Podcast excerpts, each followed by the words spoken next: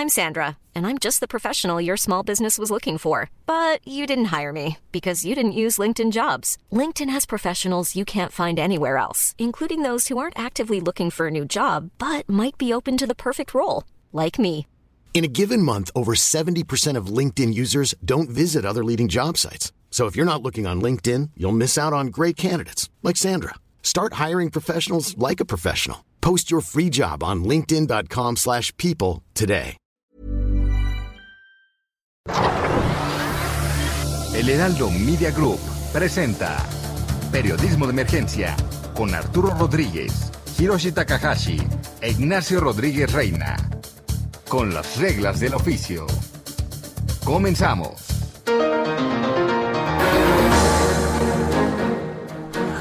Buenos días, bienvenidos a Periodismo de Emergencia. Como siempre es un gusto saludarles. Yo soy Arturo Rodríguez y es un privilegio coincidir en esta mesa con Hiroshi Takahashi. Muy buenos días. Muy buenos días Arturo, buenos días, sábado 31 de julio del 2021. Nacho Rodríguez Reina, Mónica Reyes, buenos días también. ¿Qué tal Hiroshi, Mónica, Arturo? Bien, buenos días, bienvenidos, bienvenidos a este programa, un programa más de Periodismo de Emergencia. Como todos los sábados y todos los domingos, iniciamos con nuestra sección, en este caso la de los sábados próximo pasado. Claro que sí.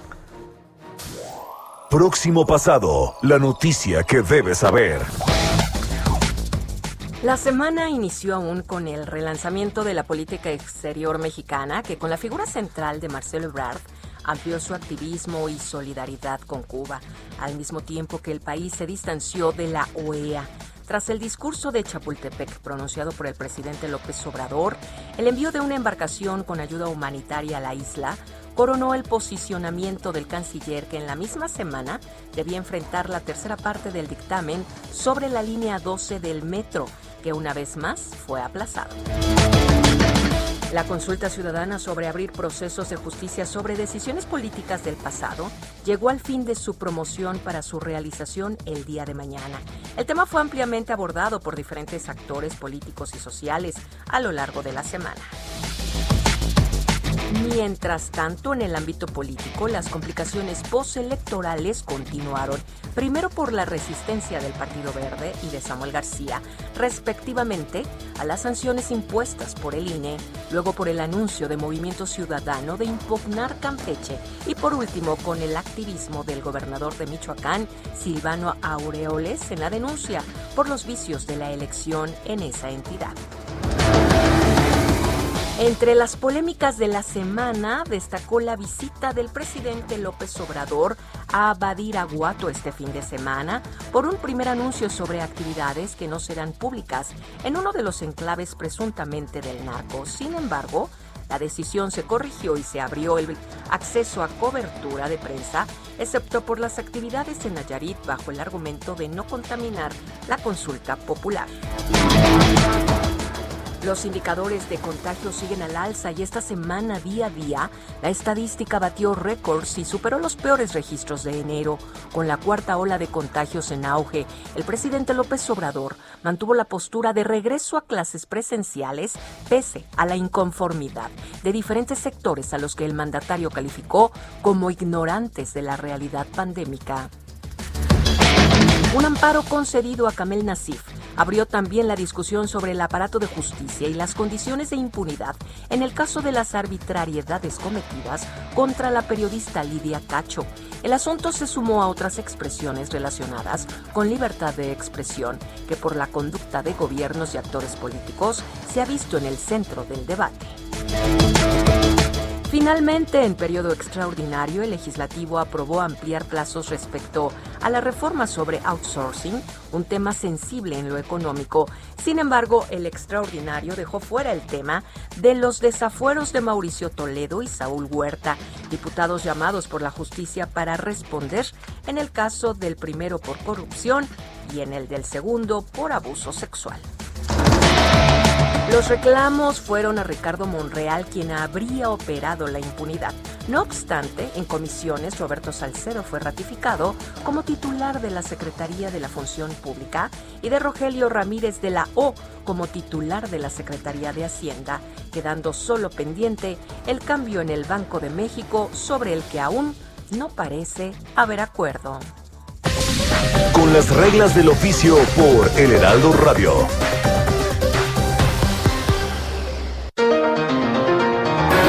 Muchas gracias, muchas gracias a Mónica Reyes como cada oportunidad por esta revisión de la agenda de la semana y bueno pues eh, a propósito de la agenda de la semana se emitieron los resultados de la encuesta de ingreso y gasto 2020 Hiroshi del Sí, es algo que esperamos en las secciones de negocios y finanzas todo el tiempo porque es un indicador que nos habla pues mucho del poder adquisitivo de los mexicanos y en qué estamos gastando.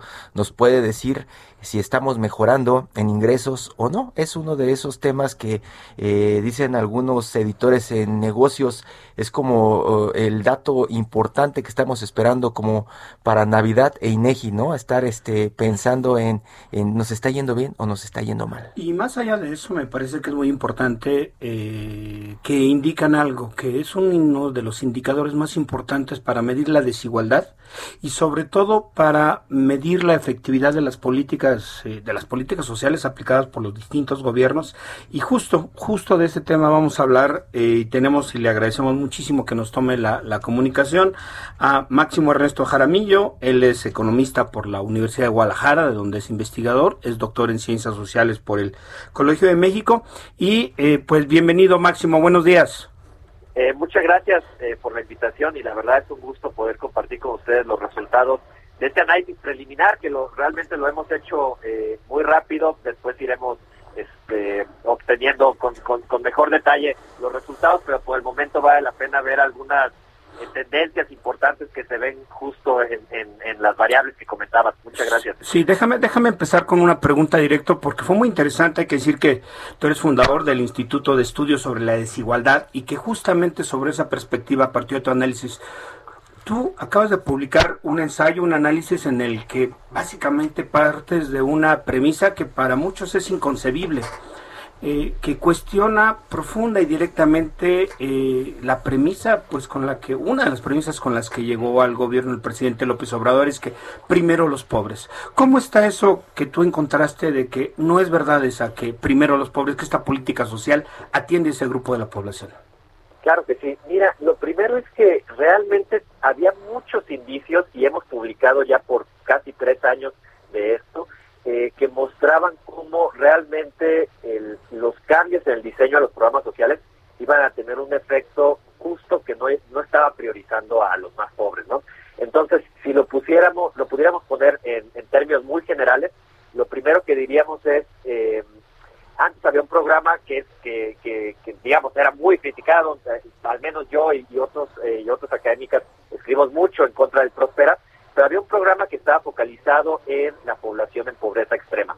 Mal focalizado tal vez, lo hacían un poco mal, pero estaba focalizado para eso. Era el que tenía el mayor monto, digamos, de los programas sociales de transferencias monetarias.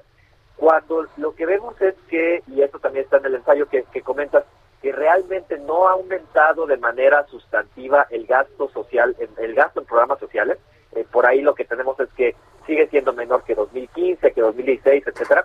Entonces, cuando el, la bolsa total es la misma, pero el cambio fue que se quitó eh, la prioridad del programa Prospera, que está enfocado en población en pobreza extrema, y le das prioridad al programas universalistas o que intentan ser universalistas, que también otra vez ahí el matiz es que no está mal eso, eso nosotros lo apoyamos, pero el problema es que cuando le quitas de pobreza extrema y lo mandas a universalista y además son programas universalistas como la beca de educación media superior, que claramente pues quienes van más frecuentemente a educación superior no son los más más pobres, sino que son clases medias, clases altas, pues lo que terminó pasando es lo que vemos. ¿Y qué es lo que vemos entonces? Es que eh, los hogares más pobres se cayó totalmente el porcentaje de cobertura que teníamos con, eh, con ellos en sexenios anteriores, que de todos modos no era bueno, digamos. Antes se llegaba a, por ejemplo, el dato puntual es, se llegaba a 61% de los hogares más pobres en este caso estoy hablando del 5% de hogares más pobres, se llegaba a 61% de ellos en 2016 y en 2020 ya todo se llega a 35%, se cayó casi a la mitad la cobertura. Y pasó lo contrario con los hogares más ricos, con los hogares más ricos se pasó de una cobertura cercana al 7%, es decir, eran pocos los hogares que, que, recibían programas sociales en 2016, se se multiplicó casi a más del doble, llegó a, a 20%. Entonces, eh, por ahí este, este es el primer eh, detalle que nos llama mucho atención y que, y que nos preocupa, pues, porque la idea es que, que los programas sean redistributivos, que los programas eh, eh, lleven más hacia los más pobres y estos este diseño completo de programas sociales lo que termina haciendo es casi repartir por igual la masa la masa monetaria que se reparte en programas sociales por igual eh, por igual entre distintos estratos sociales. Doctor, lo saluda Hiroshi Takahashi y uno de los temas que tienen que ver con esta encuesta y los números es que lo que se está notando y algunos están destacando es que el tema de la desigualdad sí se está combatiendo, pero se está combatiendo de una forma que preocupa a muchos. Después de ver los, eh, eh, los, los resultados, vemos que el promedio de un hogar anda por ahí de 17 mil, 16 mil 700 pesos más o menos del ingreso mensual por un hogar. Esto es, cayó el ingreso promedio de, de cada hogar. Y donde pegó más eh, el tema de, de, los ingresos fue en pues los estratos de mayores ingresos. Entonces eso nos lleva a pensar que se está reduciendo la desigualdad, pero bajándole ingresos a los que más perciben, doctor. Sí, realmente es algo que suele pasar en México con las con las crisis económicas y esto es algo que, que, que nos llama la atención porque ya lo ya lo hemos estudiado, digamos particularmente yo Estudié este caso para la crisis financiera de 2008-2010, bueno, 2008-2009 con los datos de 2008-2010 en México, y ahí también el coeficiente de Gini, que es una de, los, de las distintas medidas que, que, tratan de captar la desigualdad, cayó de punto 47 a punto 44. Ahí cuál era la, lo que se decía, era que había mayor igualdad por empobrecimiento de la exacto, población. Exacto, o sea, todos somos un poco más pobres. Sí.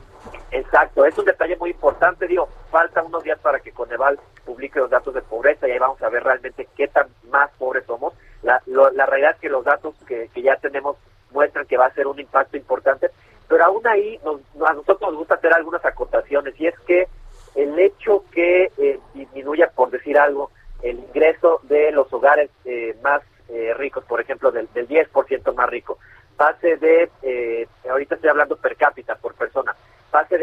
34 mil pesos a 29 mil pesos, sí son 5 mil pesos menos, sí es un porcentaje alto eh, en la caída, pero es muy distinto este impacto que tiene sobre los hogares que un hogar que está viviendo en pobreza extrema, que, que tiene muchas eh, carencias y que tal vez 100 pesos menos pueden eh, ser equivalentes a caer en, en, en hambre totalmente, ¿no? En, ya no poder comprar comida. Entonces, por ahí a nosotros luego se nos hace que hay que poner muchos matices cuando se analiza la desigualdad, sobre todo cuando hay crisis económicas y, y los resultados como rápidos de decir que, que, disminuyó la desigualdad es lo que hay que poner un, po poner un poquito más con pincitas. Sí, y, y, perdón, y es lo que se puede jugar con estos números, ¿no, doctor? Exacto, sí, y, lo, y justo lo que encontramos por ese lado, pues es que, eh, por un lado, eh, pareciera que los hogares más, más pobres aumentó el, el ingreso por uh -huh. ahí cuando se hacen los análisis eh, eh, rápidos, eh, eso muestra, y ahí veamos la diferencia. La diferencia pasó de eh, los hogares del 10% más pobre pasaron de ganar 1.384 pesos al mes por persona a 1.401 pesos. Entonces la diferencia es 17 pesos. Ahí decir que que nos podemos alegrar porque los más pobres ganan más en promedio, ganan 17 pesos más en promedio al mes, pues sería sería un tanto difícil asegurarlo, ¿no? Sí, eh, Máximo Ernesto Jaramillo, te saluda Arturo Rodríguez. Eh, siempre eh, este tipo de datos nos permiten observar la efectividad de las políticas públicas, en especial en un contexto eh, pues crítico eh, en el mundo y naturalmente en el caso de México, donde la actual administración le ha apostado todo, al menos discursivamente, a la política social. Ante una lectura como esta, podría decirse que hay otros datos, o bien que es una herramienta neoliberal, o que se está analizando con una perspectiva neoliberal. Eh, eh, ¿Qué, qué, eh, oponer a este alegato recurrente de los otros datos? Sí, es, es complicado siempre combatir ese tipo de narrativas o tratar de, de ponerlas en perspectiva. Yo creo que aquí lo interesante es que estamos tratando de utilizar los mismos cálculos que se dicen desde, desde la presidencia, pero pues con datos ahora sí eh, ya duros de, del INEGI. Entonces, por ejemplo, eh, el, el, en el informe del 5 25 de abril de 2020, el presidente López Obrador aseguraba que 95% de los hogares más pobres recibían un programa social. En aquel momento, con los datos que había disponibles, que eran padrones eh, eh, de beneficiarios eh, no actualizados, hay que decirlo, con la poca transparencia que hubo con el Centro de Bienestar y con lo que teníamos a la mano, estimábamos y decíamos que no podía rebasar, por el diseño de programas sociales, no podía ser que más del 50% de la población en pobreza tuviera programas sociales, lejos del 95% que se aseguraba. Lo que encontramos ahora es que no solo no es 50%, sino que es mucho menos que eso, y el dato tal cual que tenemos es que, eh, dependiendo si lo vemos por, por veitiles o por deciles, pero el 10% más pobre, pobre de la población eh, tiene 37% de cobertura en, programas sociales. Eso está lejísimo del 95%. Entonces, lo primero es que tratamos de usar las mismas, eh, digamos, aseguraciones que hacen ellos, pero con, con datos reales. Ahora, lo siguiente es que eh, pues en algún momento te podrá decir que estos son datos que, que, tiene el INEGI, son distintos a los que tienen ellos, pero la realidad es que de hecho los datos que nos da el INEGI son mucho mejores que los que tienen tal cual ellos eh, administrativos en el gobierno, ¿no? Y explico por qué. Cuando, cuando nosotros criticábamos los programas sociales del sexenio de Peña Nieto, el problema es que, y, lo sabemos, porque puede que había corrupción, porque puede que el dinero se quedara en intermediarios, eh, había un reporte administrativo que decían cuántos hogares se supone debían de ser eh, receptores de programas sociales y lo que obteníamos con los datos del INEGI era realmente cuántos hogares te dicen, a mí sí me llegó eh, una transferencia del gobierno. Entonces, el, el problema es que, digamos, este dato, podríamos decir, es el dato más real que podemos tener. Entonces, ahí nosotros creemos que no podría haber alguna excusa respecto a, cómo se leen estos datos que estamos publicando. Más bien, lo que queremos creer es que ah, en este momento en que todavía seguimos en crisis económica, en que todavía seguimos en pandemia, pues habría que repensar el diseño de los programas sociales, sobre todo pensando en los hogares que se han visto más afectados por la crisis y que al final de cuentas no están siendo protegidos por el Estado. Ahí es donde creemos que todavía hay mucho que se puede hacer eh, y que se puede este, mejorar. Estamos platicando con Máximo Ernesto Jaramillo, él es eh, eh, fundador del, del Instituto de Estudios sobre la Desigualdad. Máximo, te, eh, me faltó presentarme, soy Ignacio Rodríguez, pero quisiera abordar un tema contigo que me parece central. A ver, estos efectos negativos que tú has visto en el análisis de la encuesta del INEGI, eh, se agravaron durante la pandemia, o se han agravado durante la pandemia. Ahí fue, digamos, el argumento del gobierno federal para no incrementar los recursos destinados a las ayudas a, los sectores más desprotegidos fue que, bueno, no, no queríamos endeudarnos más, ¿no? Eh, y de hecho se presume eh, que hay buenos resultados en materia económica sin un endeudamiento adicional. ¿Tú qué dirías? Eh, esta visión, esta visión que está permeando en las políticas sociales, es falta de verdaderamente conocimiento, porque pues uno ve al presidente y, creería que genuinamente está está interesado pues en rescatar, en hacer visibles a este grupo que han sido algunos de los sectores más marginados del país, o de plano es una perversidad de los números económica y una incapacidad para diseñar una política efectiva y que tenga un buen resultado. Sí, nosotros creemos que es más el resultado bien de, de acciones bien intencionadas, pero con algunos sesgos por eh, digamos, políticas públicas que sí nos dañaron mucho en sexenios pasados y eso no se puede ignorar, digamos, el problema de cómo se atendió la crisis en 1994, el POVAPRO, etcétera, es algo que, no podemos olvidar y que claro que, nos duele, ¿no? Ahora, el problema es que eh, lo que se eligió bajo esas perspectivas y, tal vez con esos, este, digamos, eh, recuerdos de, lo que pasó hace 26 años, 27 años, es que eh, se eligió dejar, o digamos, o también aquí se ve a qué queremos priorizar, ¿no? Si queremos priorizar la estabilidad macroeconómica, que es algo que hacían los gobiernos neoliberales, eh, eh, evitar, digamos, que aumente mucho la deuda, evitar que haya déficit fiscal, o queremos ayudar a las personas más pobres y que más lo necesitan, ¿no? Entonces, eh, esta idea de endeudar al país, eh, pero pues sí eh, endeudar a que las personas más pobres se endeuden, esta idea de no endeudar al país, pero eh, ejercer una política social o, política económica, que era estos microcréditos, que eran estos aumentos en los créditos de Infonavit, es decir, deuda también para la población, pues ahí es donde creemos que, que tal vez quienes terminan perdiendo son, eh, como siempre, los más pobres, ¿no? Entonces, lo que vimos es eh, un aumento, bueno, vimos la caída generalizada en el ingreso, vimos el aumento en el déficit, digamos, fiscal que tienen internos los, los, los hogares, por ponerlo en perspectiva, y en ese sentido se tuvieron que endeudar, ¿no?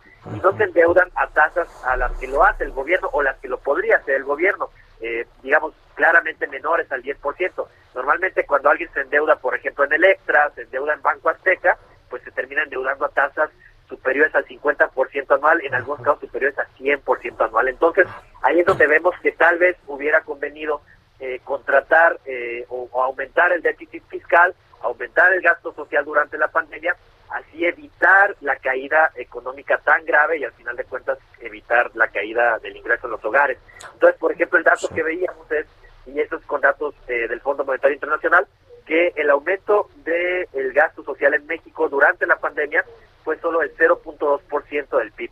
Esto es menor, no solo que, que, países ricos como, como el Reino Unido, Estados Unidos, que están cercanos al 10% del PIB, sino que es menor a, a países que uno creería tienen estados más débiles o que tienen menor nivel de desarrollo, como Honduras, como Vietnam, como algunos países eh, africanos como Kenia, Ghana, eh, en, en, Asia, India, etcétera, o menores que Bolivia, Argentina, Sudáfrica, etcétera. Entonces, sí hay que poner en perspectiva que la elección del gobierno eh, sea por la razón que, que, que fuere y además, eh, digamos, basada tal vez en, un, en, en una buena intención de su parte, pues terminó dañando más a la población más pobre y es hay que resaltar. Máximo Ernesto Jaramillo Molina, investigador, fundador del Instituto de Estudios para la Desigualdad. Muchísimas gracias por tomarnos esta comunicación.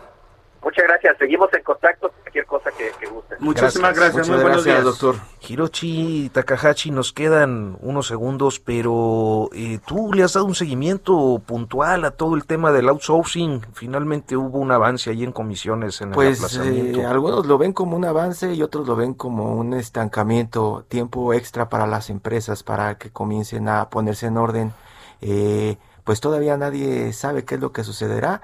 Lo que sí mencionan algunos es que están metidos en más problemas los empresarios porque tendrán que gastar más en los próximos meses para ponerse en orden con todos los gastos y contrataciones y las grandes empresas que estaban brindando servicios de outsourcing pues prácticamente ya están fuera de la jugada. Allí lo que todo el mundo se está preguntando es quién es el ganón dentro de toda esta estructura. Vamos a hacer una pausa y en unos momentos continuamos con más periodismo de emergencia. En un momento continuamos. Periodismo de emergencia. Regresamos con las reglas del oficio. 10 de la mañana con 30 minutos, continuamos en periodismo de emergencia. Esta semana, y pues estamos en una época de resurgimiento de casos que llevan tres lustros, 15 años al menos. Eh, hace unos días pues vimos toda la polémica con el caso Israel Vallarta, aquellos escándalos que nos eh, pues eh, asombraron a en la primera década de este siglo uh -huh, uh -huh. este y que siguen siguen abiertos porque eh, pues se enfrentan procesos de justicia muy largos o mejor dicho de impunidad.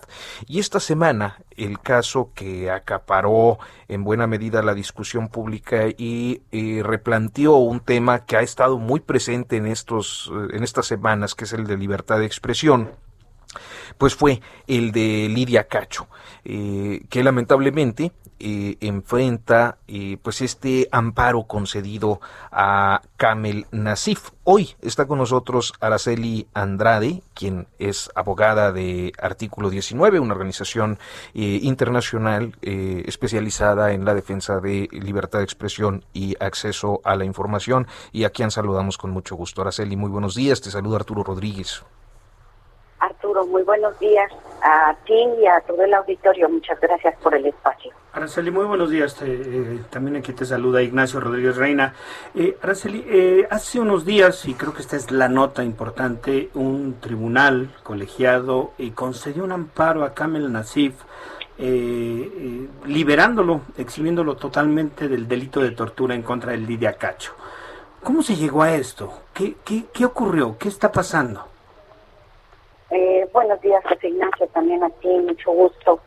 Pues, ¿qué está pasando? Está pasando lo que muchas veces, impunidad. Lo que es, es, es un impunidad y sobre todo una impunidad movida por intereses económicos y políticos. Eh, eso es lo que está pasando. La um, magistrada, hay un tribunal colegiado aquí en Cancún, Quintana Roo, que es donde se ventilan todos los casos. Recordarán que el exgobernador Mario Marín se encuentra detenido aquí, preso aquí, es aquí donde se llevan eh, todos los procesos de él y de todas las personas, demás personas que están detenidas. El tercer tribunal colegiado y con dos votos a favor y uno en contra, dos votos de la magistrada ponente, que es la titular, la magistrada Celina Avante Juárez, junto con la magistrada en funciones, Graciela Bonilla González, determinaron que Carmen Nasif eh, no tiene ninguna responsabilidad en lo ocurrido a Lidia, y con unos argumentos bastante sesgados, bastante eh, simplistas, cuando realmente quienes eh, somos estudiosos del derecho, en mi caso, y cualquier ciudadano o ciudadana que, que, que acude a un tribunal un, eh, eh, colegiado, tribunales federales, espera peritos en la materia, espera personas que vean más allá, espera personas instruidas. Y por los argumentos, seguramente los han oído este un poco con la con la rueda de prensa que vimos el martes junto con Lidia los argumentos. Es que cuando dijeron vieja, que le dieron un coscorrón a esa vieja, en las famosas, recordarán ustedes las famosas llamadas que salieron el 14 de enero de 2006, 14 de febrero de 2006. Sí, la que se escuchaba al exgobernador Mario Marín y al empresario Kamel Nasif, ¿no? Exactamente, eh, fueron unas llamadas icónicas eh, porque en un principio cuando todo esto ocurrió, pues Lidia, una servidora, quienes estábamos ahí decíamos, es que claro, aquí hay demasiado poder y nosotras vimos, vimos las redes de poder, pero nadie nos creía, nadie nos creía. Lo tuvimos que escuchar todo el país de la propia boca de estas personas, cómo planearon, cómo se alegraban, cómo se felicitaban, cómo se congratulaban de todo lo que habían planeado y ejecutado.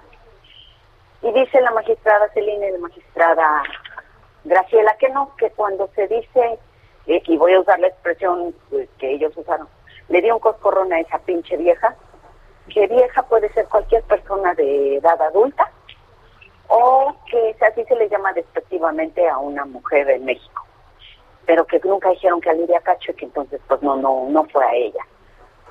ese es uno de los, de los argumentos.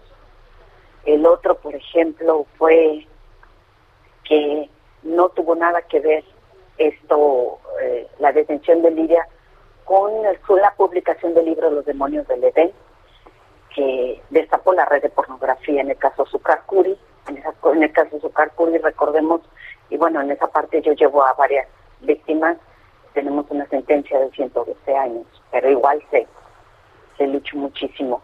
Que no tuvo nada que ver la publicación del libro.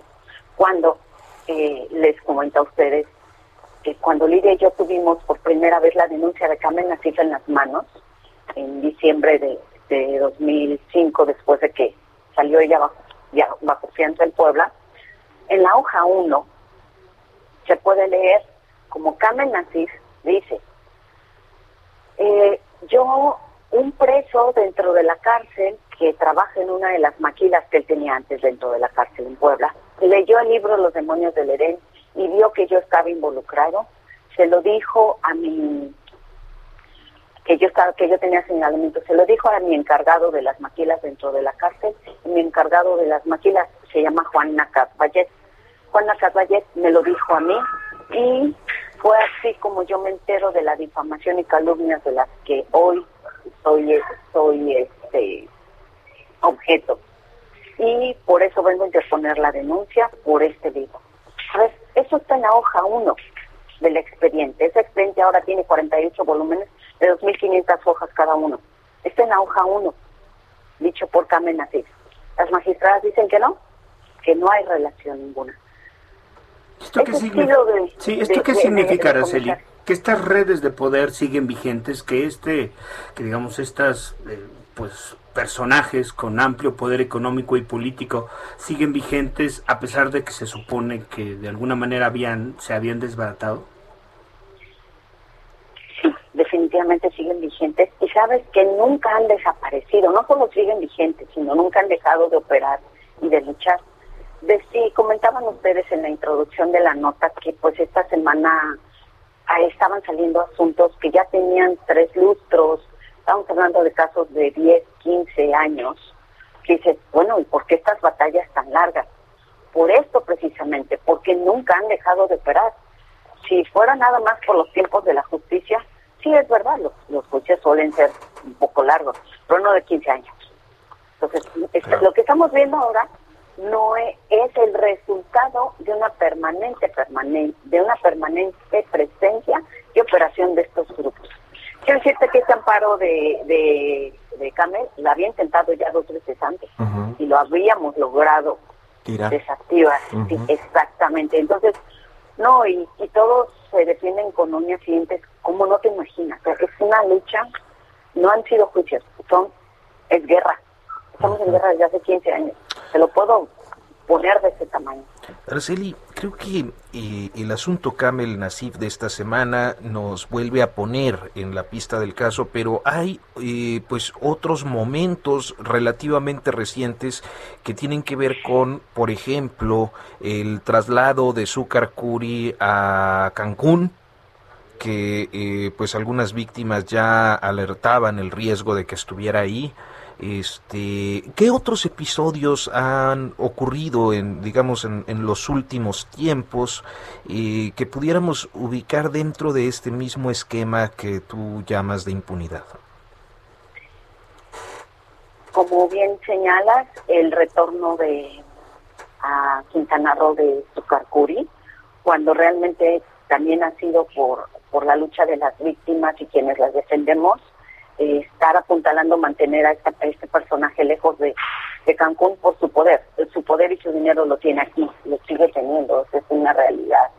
Sí, la cárcel de Cancún no representa ningún, eh, ninguna protección, es una cárcel que constantemente tiene fugas. Entonces, esa, esa constante también está para quienes están ahora. Por ejemplo, Mario Marín, es, es algo latente que tenemos. Eh, eh, todo el tiempo pendiente porque está Mario Marín y varios detenidos, el propio Zucarcuri, están todos ahí adentro en una cárcel que tiene mínimas, mínimas este, niveles de seguridad. Ese, ese es uno. El hecho de que no se hayan detenido desde hace que tengamos tanta, eh, tanta gente prófuga en el caso de Lidia y se hayan mantenido tanto tiempo prófugos como Hugo Adolfo Caram Beltrán, que es otra de las, otro de los personajes que tiene una orden de aprehensión. Eh, tenemos, eh, nos dicen, estábamos a punto de detenerlo, a punto de detenerlo, a punto de detenerlo. Eh, estábamos pisando los talones. Esta parte también que, que ya nos hace como que estar muy suspicaces de que lo están deteniendo o lo están dejando ir. No, no, no, no, no entendemos. El, hay otro agente judicial, Jesús Pérez Vargas, que lleva prófugo un 18, 19, 10, 11, ya lleva prófugo 7, 8 años. Entonces, todas estos, eh, todas estas cosas nos hacen eh, y ver también la cantidad de abogados y despachos que entran y que entran en, en cada en cada eh, documento de todos estos personajes es abrumador. Eh, todo todo nos indica y luego pues coronando con el terminando ahorita con esta absolución hacia Camena que dijeron que no tuvo ninguna responsabilidad. Eh, ahorita por ejemplo Hugo Adolfo Caran Beltrán uno de los prófugos inmediatamente presentó un documento ante el tribunal diciendo yo quiero que me apliquen ese mismo criterio exigiendo que le apliquen ese mismo criterio. Sabíamos que esto iba a pasar Araceli Andrade, ¿y se dan por vencidas después de esto? No, no, no, no, definitivamente. Lo comentaba Lidia en, la conferencia de prensa el, el martes y lo hemos estado replicando tanto artículo 19 como una servidora de la propia Lidia. Porque, se lee como se lee como con, después de esa conferencia como un como con un tono de derrota, ¿no? Se, es, la percepción hacia afuera como una pues un golpe fuerte para esto que han estado haciendo en los últimos años de estar peleando por pues la verdad. Eh, más que más que de derrota suena a desencanto, a frustración. Eh, por supuesto que hay agotamiento en el equipo, agotamiento físico, moral. Eh, eh, no vamos a decir que no no hay una afectación, claro, claro que la, la, la hay, pero no, definitivamente no, no es una derrota ni vamos a quejar en el, en ninguno de los empeños. Nadie se ha echado para atrás en este equipo, porque hay mucho más que esto. Es, la libertad de expresión, es, combatir eh, redes de trata de, niñas, es combatir impunidad, es combatir corrupción, es eh, mandar el mensaje de que en México sí puede haber justicia. Es demás, son, son valores demasiado altos como para darse por vencidos y por vencidas. no, no lo hacemos. Ustedes mencionaban, se mencionaba en la conferencia de prensa que este había personajes altísimos dentro del Poder Judicial que estarían implicados tratando de brindar un círculo de protección a, a Kamel Nasib, a Mario Marín y mencionaban ex consejeros de la Judicatura Federal. ¿A quiénes se refieren? Sí, sí, fíjate que sí, ahorita de quien tenemos la certeza es el ex magistrado Pérez Daza y también de un magistrado que ahorita, perdón, se me fue el su nombre, pero es hermano de la magistrada Celina Aide. Eh, bueno, que comparte los apellidos, es el magistrado Avante Juárez, él, también es un magistrado hermano de la magistrada Celina, y él, eh, él también se encuentra ahí y ellos son quienes operan directamente esto. Nos atrevemos a señalarlo porque tenemos evidencia de esto y la vamos a presentar. Entonces, eh, esto duele, duele demasiado y no, no nos vamos a quedar callados. Pues Araceli Andrade, abogada de artículo 19, quien y pues además lleva y acompaña el caso de Lidia Cacho, todo este caso larguísimo ya eh, penosísimo para pues para las libertades en general en este país porque para tiene la justicia. para la justicia es que imagínate eh, estamos hablando de un caso con muchísima notoriedad de, además de una periodista y, y, además y defensora de, derechos de las mujeres que es eh, muy destacada dentro y fuera del país, bueno, lo que enfrenta un ciudadano común debe ser infinitamente eh, es una, peor. Es una frustración compartida. El aparato de justicia, el sistema de justicia mexicano. Araceli Andrade, muchísimas gracias por tomarnos la comunicación. No, muchas gracias a ustedes por interesarse en el tema.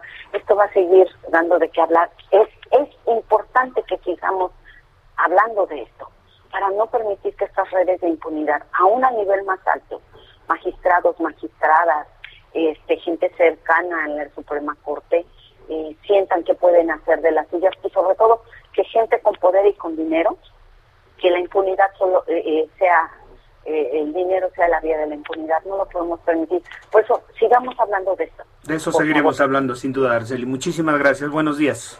Gracias a ustedes. Buen día. Hasta pronto. Todo menos fútbol. Con las reglas del oficio.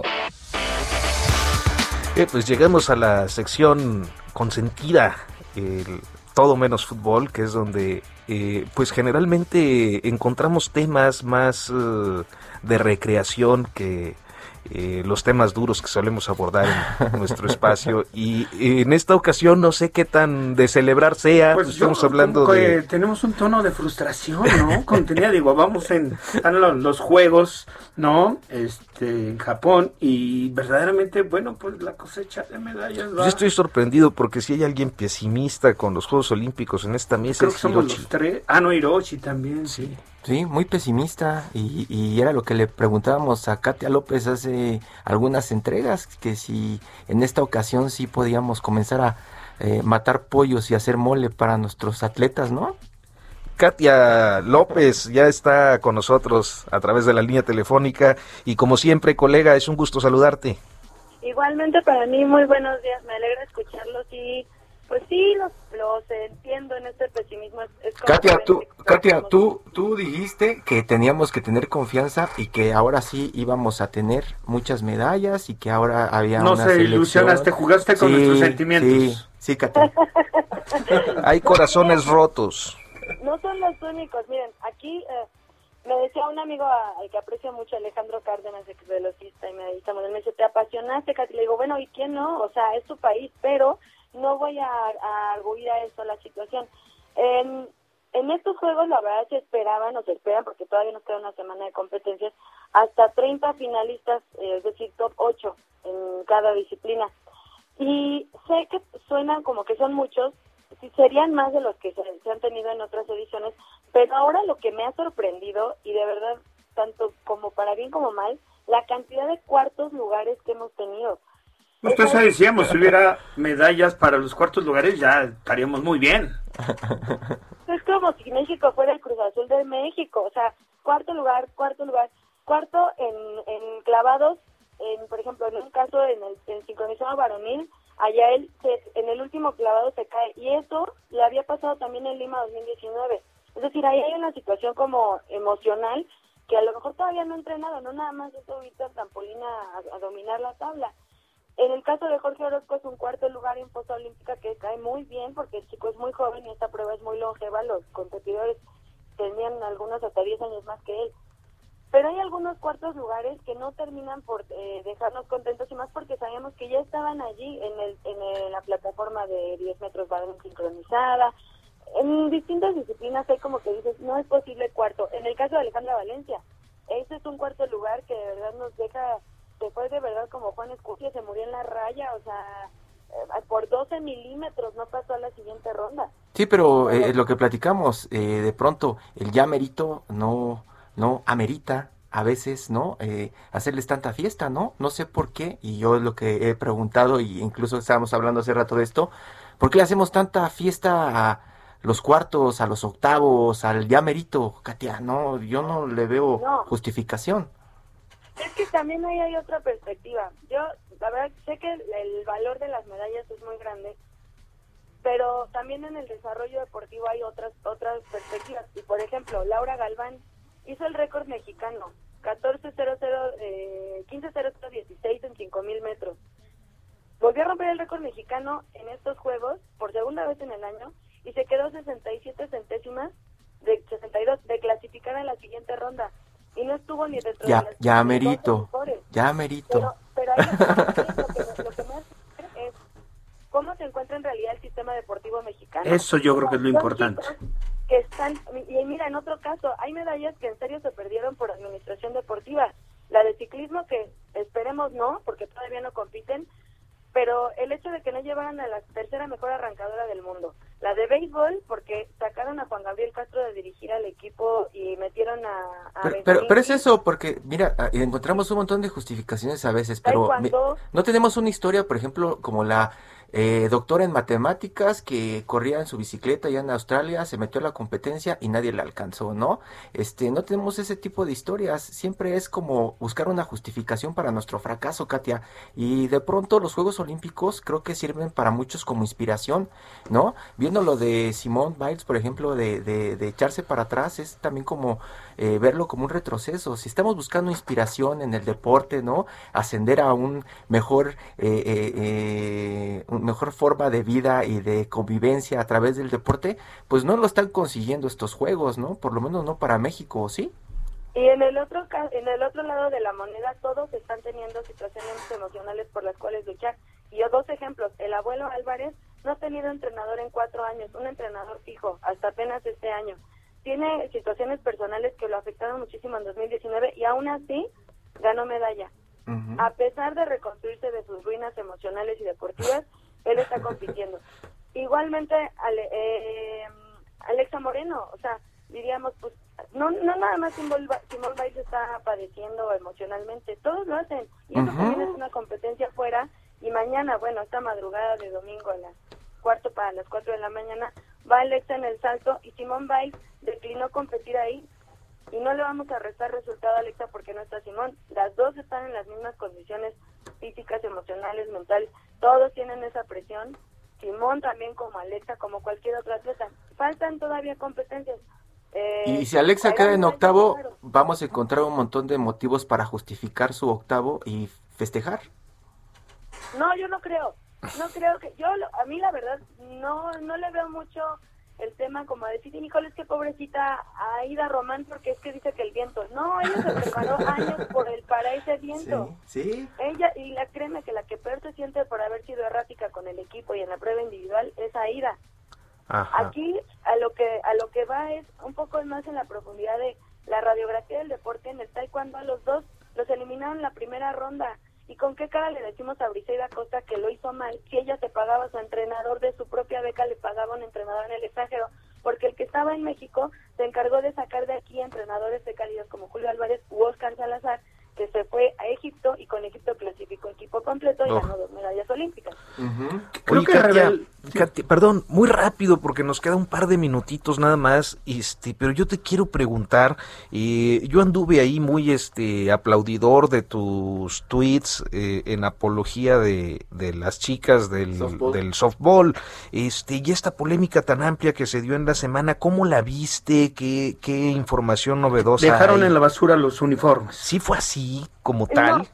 yo fíjense que ya, eh, obviamente me puse a investigar bastante. Primero, yo no me arrepiento de defender su derecho constitucional claro. mexicana. Uno. Dos, hay dos situaciones muy eh, desafortunadas por parte de, de, dos, de los dos lados de la moneda. Uno, las chicas de softball no le entregaron estos uniformes a la jefatura de misión. Y dos, las boxeadoras primero lo vincularon en redes sociales antes de decirle a sus autoridades deportivas. ¿Qué desunión hay en este en esa delegación mexicana. Y tres, ¿qué tan desunido está la comunicación administrador o jefatura de misión con sus deportistas? Oye, pero a ver. Lo que pasó fue, dejaron la ropa en sus cuartos, en su habitación, ahí dejaron lo que no se llevaban. La, la persona de intendencia que limpia los cuartos los sacó y los llevó para abajo. Porque si los dejaron, hay alguien que tiene que utilizar la villa al término de, de que salió el softball ya salieron varias chicas y sí tienen sus uniformes, ya mandaron fotos en sus casas con todos sus uniformes de, de todo, nada más que traían demasiados y les dijeron que solo podían llevar una maleta. Pobres pochas. Eh, oye, sí, es que es que la verdad es que fue muy ruda la afición con, pues con, sí, con pues ese es, es casi casi para algunos como si le escupieras a tu bandera, ¿no? es así de fuerte para algunos.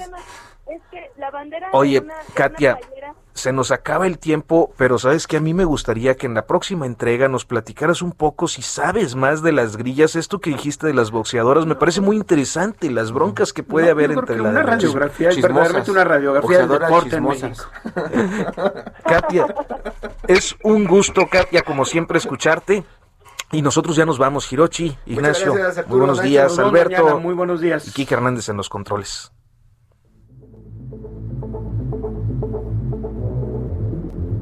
Esto fue Periodismo de Emergencia. Con las reglas del oficio. Heraldo Media Group.